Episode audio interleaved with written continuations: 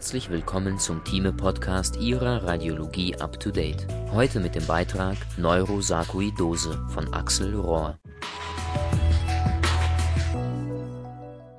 Zusammenfassung ist bei Patienten mit neurologischen Symptomen und atypischen Kontrastmittelanreicherungen in der Magnetresonanztomographie eine systemische Sarkoidose bekannt, liegt die Verdachtsdiagnose einer Neurosarkoidose auf der Hand. Häufiger ist eine systemische Sarkoidose bei Neurosarkoidose-Patienten jedoch nicht bekannt der Radiologe muss in diesen Fällen die Verdachtsdiagnose stellen, somit die Suche nach einer systemischen Sarkoidose initiieren und bei negativer Suche eine Hirn oder Rückenmarkbiopsie vorschlagen. Voraussetzung hierfür ist die Kenntnis der bevorzugten bildmorphologischen Erscheinungsformen der Neurosarkoidose, die im folgenden Beitrag vermittelt werden. Einleitung Die Sarkoidose des zentralen Nervensystems die Neurosarkoidose ist eine seltene Erkrankung, die deswegen und aufgrund ihrer mannigfaltigen klinischen und bildmorphologischen Erscheinungsformen gerne in der Differentialdiagnose vergessen oder fehlinterpretiert wird. Epidemiologie und Pathogenese. Systemische Sarkoidose. Die Sarkoidose mit ihrem histologischen Hauptmerkmal der nicht verkäsenden granulomatösen Entzündung wurde erstmals 1904 beschrieben Sie kommt weltweit vor, mit einer durchschnittlichen Prävalenz von 40 zu 100.000 und einer jährlichen Inzidenz von 10 zu 100.000. Einige Bevölkerungsgruppen, zum Beispiel Nordeuropäer und Nordamerikaner westafrikanischer Abstammung, sind häufiger betroffen. Die Sarkoidose tritt bei Männern und Frauen in etwa gleich häufig auf, typischerweise in der dritten und vierten Lebensdekade die Ursache einer Sarkoidose ist weiterhin ungeklärt. Interessanterweise gibt es offenbar neben einer gewissen genetischen Prädisposition auch Umwelteinflüsse, die die Entstehung einer Sarkoidose fördern können. Dazu gehören zum Beispiel das Betreiben eines Holzfeuerofens, die Exposition gegenüber Druckertonern, die Metallstaub enthalten und das Arbeiten in der metallverarbeitenden Industrie. Aber auch Erreger wie Propionibacterium acnes werden mit der Genese der Erkrankung in Verbindung gebracht. Man beobachtet, dass die New Yorker Feuerwehrleute, die am Ground Zero gearbeitet haben, in zunehmender Zahl Sarkoidose entwickeln. Sarkoidose des zentralen Nervensystems Die Sarkoidose ist in der Regel eine systemische Erkrankung. Eine Beteiligung des Nervensystems bei systemischer Sarkoidose liegt in ca. 5 bis 15 vor, wobei nur ungefähr jeder zweite Betroffene auch neurologische Symptome aufweist. Somit wird das zentrale Nervensystem, wie andere Organe auch, häufig okkult befallen eine Neurosarkoidose kann somit auch ein bildmorphologischer Zufallsbefund sein. Allerdings ist eine klinisch apparente Neurosarkoidose eine ernsthafte gesundheitliche Gefährdung, denn selbst unter Therapie ist die Prognose für ungefähr die Hälfte der Patienten schlecht. Sehr selten ist eine isolierte Sarkoidose des zentralen Nervensystems, die primäre Neurosarkoidose, bei der auch im weiteren Verlauf der Erkrankung keine anderen Organe befallen werden weil die Neurosarkoidose selten ist, gibt es keine prospektiven Studien zur Diagnose oder Therapie. Klinik und Diagnostik Symptomatik Vielfältige Symptome Die Sarkoidose kann alle Strukturen des Nervensystems betreffen. Harte und weiche Hirnhaut, Hirngewebe oder Rückenmark, Hirnnerven, Gefäße, aber auch benachbarte Strukturen wie Knochen, Augen oder Tränendrüsen und auch das periphere Nervensystem Entsprechend können prinzipiell alle denkbaren neurologischen Symptome auftreten. Das bedeutet auch, dass die klinische Diagnostik unspezifisch bleibt. Relativ typisch ist allerdings ein Befall der basalen Meningen mit Beteiligung von Hirnnerven und Mittellinienstrukturen. Bei schweren Verläufen kann es zu einer Ausbreitung entlang der perivaskulären Räume in das Hirngewebe kommen, so dass Herzsymptome und epileptische Anfälle auftreten Neuritis nervi facialis. Die Neuritis nervi facialis ist die häufigste klinische Manifestation der Neurosarkoidose. In etwa einem Drittel kommt sie sogar bilateral vor. Sie kann durch eine leptomeningeale Beteiligung zentral oder im Rahmen einer Parotitis auftreten und steht oft am Beginn der Erkrankung. Prognostisch ist die isolierte Facialis-Parese günstig in Verbindung mit dem Herford-Syndrom ist sie charakteristisch für eine Sarkoidose. Neuritis nervi optici Am nächsthäufigsten tritt die Neuritis nervi optici auf, von der vor allem die MS abgegrenzt werden muss. Die Prognose ist auch unter Therapie in ca. 50% schlecht. insbesondere bei chronischem Verlauf und bei beidseitigem Auftreten. Meningitis Unter den Meningitiden ist die chronische Form prognostisch ungünstiger als die akute, zeigt häufig Rezidive und benötigt in der Regel eine Langzeitbehandlung. Epileptische Anfälle Das Auftreten epileptischer Anfälle deutet in der Regel auf eine fortgeschrittene Erkrankung hin. Labor Laborchemisch gibt es keine absolut spezifischen Marker einer Neurosarkoidose. Etwa zwei Drittel der Patienten weisen Auffälligkeiten in der Liquoranalyse auf, die ähnlich aber auch bei MS oder beim Lupus vorkommen können. Lymphozytäre Pleozytose, Proteinerhöhung, Glukoseerniedrigung, oligoklonale Banden, Lysozym, Beta-2-Mikroglobulin, CD4 zu CD8 ist gleich größer 5, ACE im Liquor ist ein insensitiver, wahrscheinlich aber relativ spezifischer Marker.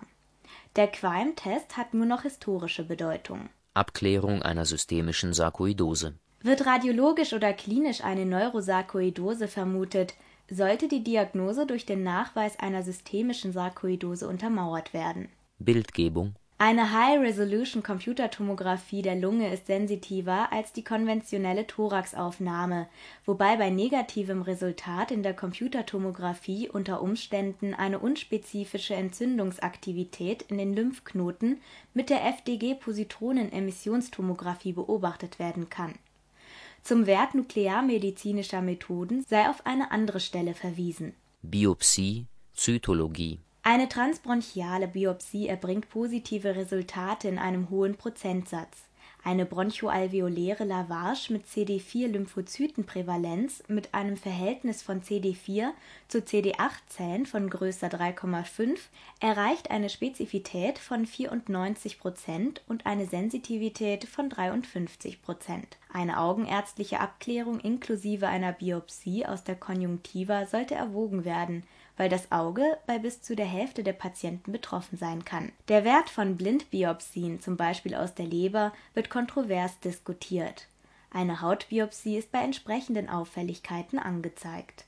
Histologie Bezüglich der histologischen Diagnose sei angemerkt, dass Läsionen des zentralen Nervensystems kleiner sein können als solche in anderen Organen und dass sie oft weniger Riesenzellen in unschärfer definierten Granulomen enthalten. Der Befund kann daher fehlgedeutet werden. Weil eine Biopsie aus dem zentralen Nervensystem unter Umständen komplikationsträchtig ist, wird sie häufig nur dann erzwungen, wenn sich die Diagnose nicht anderweitig erhärten lässt, der klinische Verlauf fulminant ist und eine Therapie nicht anschlägt.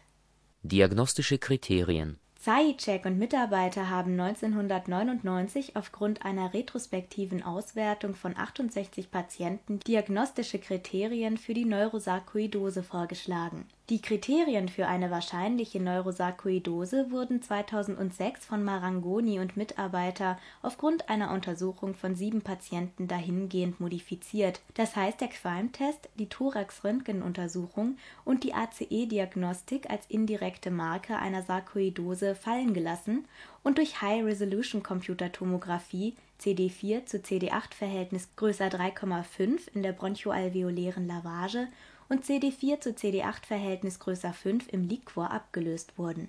Bildgebung des zentralen Nervensystems Magnetresonanztomographie Die Magnetresonanztomographie ist die Methode der Wahl zur Darstellung einer Neurosarkoidose und sollte emanativ und kontrastverstärkt durchgeführt werden.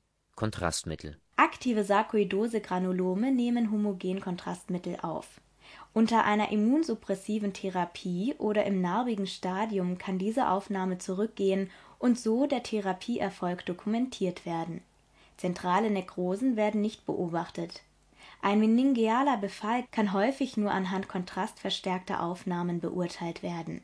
Signalgebung Der Befall des Gehirns induziert ödematöse Veränderungen, die auf Flair-Aufnahmen und T2-gewichteten Aufnahmen hyperintens zur Darstellung kommen. Die Granulome selbst sind im T2-gewichteten Bild meist hypointens, so dass zum Beispiel T2-hypointenses Material im Subarachnoidalraum bzw. in den Sulci oder hypointense Dura-Verdickungen an einer Neurosarkoidose denken lassen sollten. Dies ist allerdings kein Alleinstellungsmerkmal der Sarkoidose. Beispielsweise sind auch das Lymphom des zentralen Nervensystems und tuberkulöse Granulome, in der Regel T2-gewichtet hypointens und ein Meningeom kann abhängig vom Calciumgehalt als hypointense durale Verbreiterung auftreten. Ein unauffälliges Magnetresonanztomogramm schließt eine Neurosarkoidose insbesondere bei einer alleinigen Hirnnervenbeteiligung oder unter Kortisontherapie nicht sicher aus.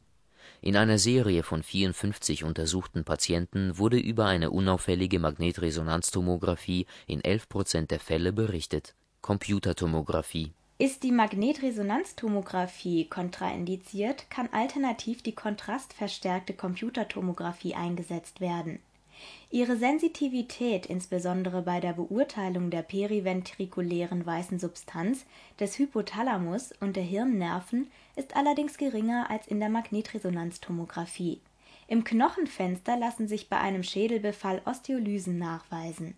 Nuklearmedizin Die 18F-FDG-Positronen-Emissionstomographie kann Sarkoidoseherde außerhalb des zentralen Nervensystems als unspezifische Mehranreicherungen darstellen und hat sich gegenüber dem Gallium-Scan bei der Beurteilung von Entzündungsaktivität und Ausbreitung als überlegen erwiesen. Nuklearmedizinische Methoden haben in der Diagnostik der Neurosarkoidose allerdings keinen gesicherten Stellenwert. In Einzelfällen wurde über eine Aktivitätsanreicherung von Sarkoidosegranulomen im zentralen Nervensystem und eine Minderanreicherung in geschädigten Hirnarealen berichtet, wobei die insgesamt hohe metabolische Aktivität des Gehirns eine Beurteilung von Untersuchungen in der Positronen-Emissionstomographie erschwert.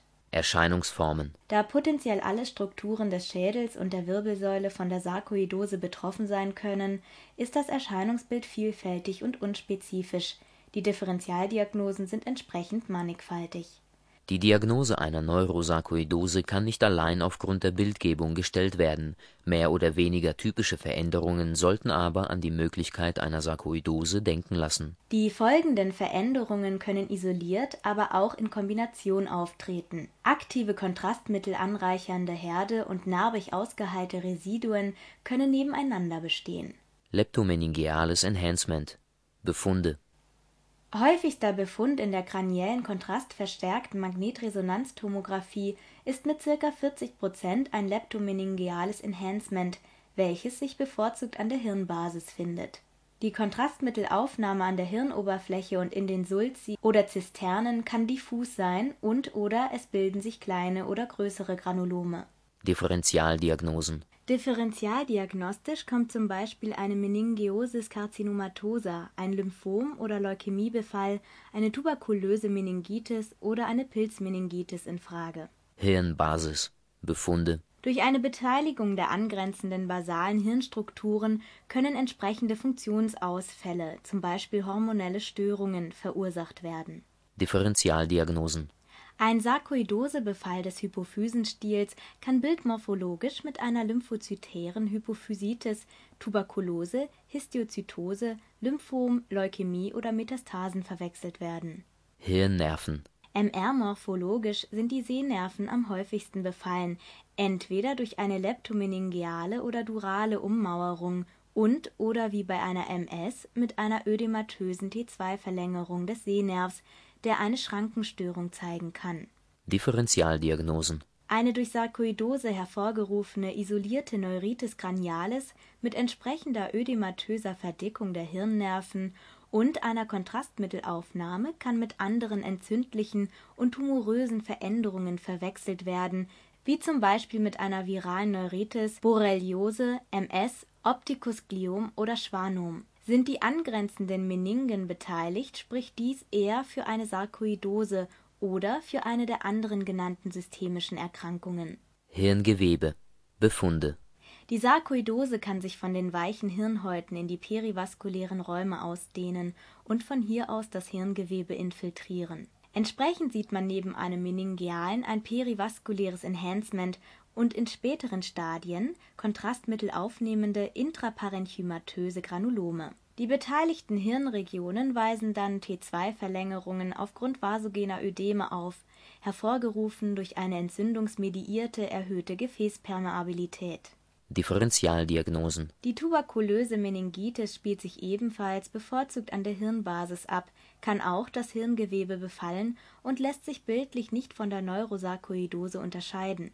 Das Hirnlymphom ist eine weitere Differentialdiagnose und besiedelt nicht selten die Grenzen von Liquorräumen und Hirngewebe. Ein isolierter Tumor imitierender Sarkoidoseherd im Hirngewebe ist dagegen viel seltener. Sarkoidose der Dura mater. Befunde Die Dura wird seltener befallen als die weichen Hirnhäute. Die kontrastmittelanreichernde Dura kann bei der Sarkoidose fokal, plaqueartig oder als ausgedehnte, mehr oder weniger irreguläre Verdickung verändert sein. Zentrale Verkalkungen können vorkommen. Differentialdiagnosen Eine fokale Verdickung der Dura mit Dural-Tail-Sign kann ähnlich durch ein Meningiom, ein Lymphom oder eine durale Metastase hervorgerufen werden. Weitere Differentialdiagnosen einer Sarkoidose Pachymeningitis sind zum Beispiel granulomatöse Infektionen oder die idiopathische Pachymeningitis. Beim Liquor-Unterdruck-Syndrom ist die Dura typischerweise sehr gleichmäßig verdickt, während dies bei der Sarkoidose eher leicht unregelmäßig der Fall ist bzw. noduläre Komponenten nachweisbar sind. T2-Verlängerungen der weißen Substanz Befunde Periventrikuläre fleckförmig disseminierte oder flächige T2-Verlängerungen kommen bei Patienten mit Neurosarkoidose häufig vor Nehmen diese Kontrastmittel auf, ist bei Patienten mit bekannter Sarkoidose eine direkte Hirnbeteiligung wahrscheinlich. Allerdings findet man häufiger nicht kontrastmittelanreichernde T2-Hyperintensitäten, deren Zuordnung schwierig ist. Es wurde berichtet, dass derartige Veränderungen nicht mit der klinischen Aktivität einer Sarkoidose korrelieren und unter antientzündlicher Therapie nicht ansprechen sodass in den meisten Fällen eine Sarkoidose als Ursache wenig wahrscheinlich erscheint. Differentialdiagnosen Während bei älteren Patienten mikrovaskuläre oder embolische Veränderungen die häufigeren Differentialdiagnosen sind, ist bei jüngeren Patienten vor allem die MS differentialdiagnostisch zu erwägen. Vaskulitis und entzündliche Erkrankungen wie die Borreliose sind weitere seltenere differentialdiagnostische Ursachen. Man geht davon aus, dass nicht anreichernde periventrikuläre Herde narbige Residuen von Sarkoidose-Granulomen oder von Mikroinfarkten bei Sarkoidose induzierter Vaskulitis sind. Bei etwas atypischen und asymmetrischen T2-Verlängerungen und bei jüngeren Patienten nicht immer nur an die üblichen vaskulären Erkrankungen oder MS denken, sondern auch an Krankheitsbilder wie die Sarkoidose. Hydrocephalus die Entstehung eines Hydrocephalus ist bei Patienten mit Neurosarkoidose nicht selten. Er kann durch eine Liquorresorptionsstörung beim meningealen Sarkoidosebefall als kommunizierender Hydrocephalus auftreten. Eine Ableitung des Liquors, zum Beispiel durch einen ventrikuloperitonealen Schand, kann dann indiziert sein. Beim nicht kommunizierenden Hydrocephalus wird die Liquorpassage durch Granulome verlegt typischerweise an den engsten Stellen, also dem Aquädukt oder den Ausgängen des vierten Ventrikels. Neben einer Schandanlage kann in solchen Fällen auch eine Ventrikulostomie erwogen werden, um eine Liquorpassage zu ermöglichen. Spinale Sarkoidose Befunde einen Mitbefall der spinalen Achse gibt es in weniger als 10% aller Patienten mit einer Neurosarkoidose und in weniger als einem Prozent aller Patienten mit einer systemischen Sarkoidose. Eine isolierte spinale Sarkoidose, die diagnostisch besondere Schwierigkeiten bereitet, ist extrem selten und lässt sich eigentlich nur über eine Biopsie klären. Bevorzugte Region ist das Halsmark Genauso wie im Neurokranium können alle Strukturen betroffen sein, wobei ebenfalls der Befall der weichen Hirnhäute am häufigsten ist. Ein lineares oder noduläres Enhancement auf den Nervenwurzeln oder der Oberfläche des Rückenmarks ist am häufigsten und wird schnell mit einer Meningiosis carcinomatosa verwechselt man geht davon aus, dass ein intramedullärer Befall ähnlich dem Hirnbefall in den meisten Fällen sekundär durch Einbruch der Granulome von den Hirnhäuten über die Virchow-Robin-Räume verursacht wird in diesen Fällen zeigt die Magnetresonanztomographie neben einem perimedullären Enhancement eine ödematöse T2-hyperintense Auftreibung des Marks und ein intramedulläres Enhancement nach Gadoliniumgabe. Isolierte intramedulläre Herde ohne Hirnhautveränderungen in der Magnetresonanztomographie werden aber in seltenen Fällen ebenfalls beobachtet und können mit Demyelinisierungsherden oder Neoplasien verwechselt werden. Verlauf In der Regel führt eine immunsuppressive Therapie zu einem Rückgang der in der Magnetresonanztomographie sichtbaren spinalen Veränderungen, wobei die klinische Besserung der bildmorphologischen Verbesserung hinterherhinken kann. Es kann auch sein, dass sich die spinalen Symptome trotz einer Besserung der Befunde in der spinalen Magnetresonanztomographie weiter verschlechtern.